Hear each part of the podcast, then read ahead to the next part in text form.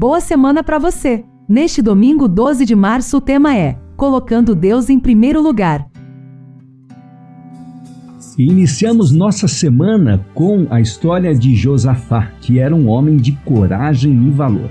Durante anos, estivera fortalecendo seus exércitos e suas cidades fortificadas. Ele estava bem preparado para enfrentar praticamente qualquer inimigo. Contudo, nesta crise não pôs sua confiança no braço da carne, não mediante disciplinados exércitos e cidades muradas, mas por uma viva fé no Deus de Israel, ele poderia esperar alcançar a vitória sobre esses pagãos que se vangloriavam de seu poder para humilhar Judá aos olhos das nações. Com confiança, Josafá podia dizer ao Senhor: Nossos olhos estão postos em ti. Durante anos, ele havia ensinado o povo a confiar naquele que nos séculos passados tinha se interposto tantas vezes para salvar seus escolhidos da completa destruição. E agora, quando o reino estava em perigo, Josafá não estava sozinho. Todos os homens de Judá estavam em pé diante do Senhor, com as suas crianças, as suas mulheres e os seus filhos, segundo Crônicas 20, verso 13.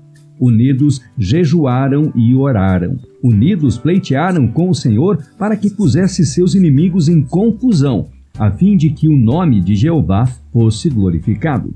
A meditação Vidas que Falam, de 1971, do dia 30 de julho, página 217, traz esse texto.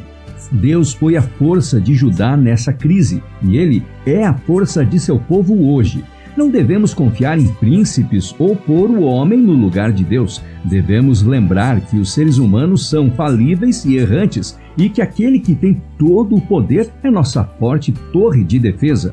Em qualquer emergência, devemos sentir que a batalha é dele. Seus recursos são ilimitados e as aparentes impossibilidades farão que a vitória seja ainda maior. É obra de Satanás apresentar o Senhor como carente de compaixão e piedade. Ele apresenta mentiras sobre Deus, ele enche a imaginação com falsas teorias acerca de Deus. E em vez de nos demorarmos na verdade em relação ao caráter de nosso Pai Celestial, fixamos nossa mente nas deturpações de Satanás e desonramos a Deus, desconfiando dele e murmurando contra ele. Se procedemos como réus sob sentença de morte, apresentamos testemunho falso contra Deus. O Pai deu seu Filho unigênito e bem-amado para morrer por nós, e assim fazendo, conferiu grande honra à humanidade, pois em Cristo se uniu de novo a corrente que tinha sido partida pelo pecado, e o homem foi outra vez posto em ligação com o céu. Vocês que duvidam da misericórdia de Deus, Olhem para o Cordeiro Divino, contemplem o varão de dores, que tomou sobre si sua aflição e sofreu por seus pecados. E a meditação para conhecê-lo de 1965, de 6 de agosto, página 224, conclui esse parágrafo. Ele é amigo de vocês. Morreu na cruz porque os amava. Comove-se sentindo suas fraquezas e os apresenta perante o trono. Em vista de seu inefável amor, vocês não devem abrigar no coração esperança, amor e gratidão? Não deve a alegria preencher seu serviço a Deus?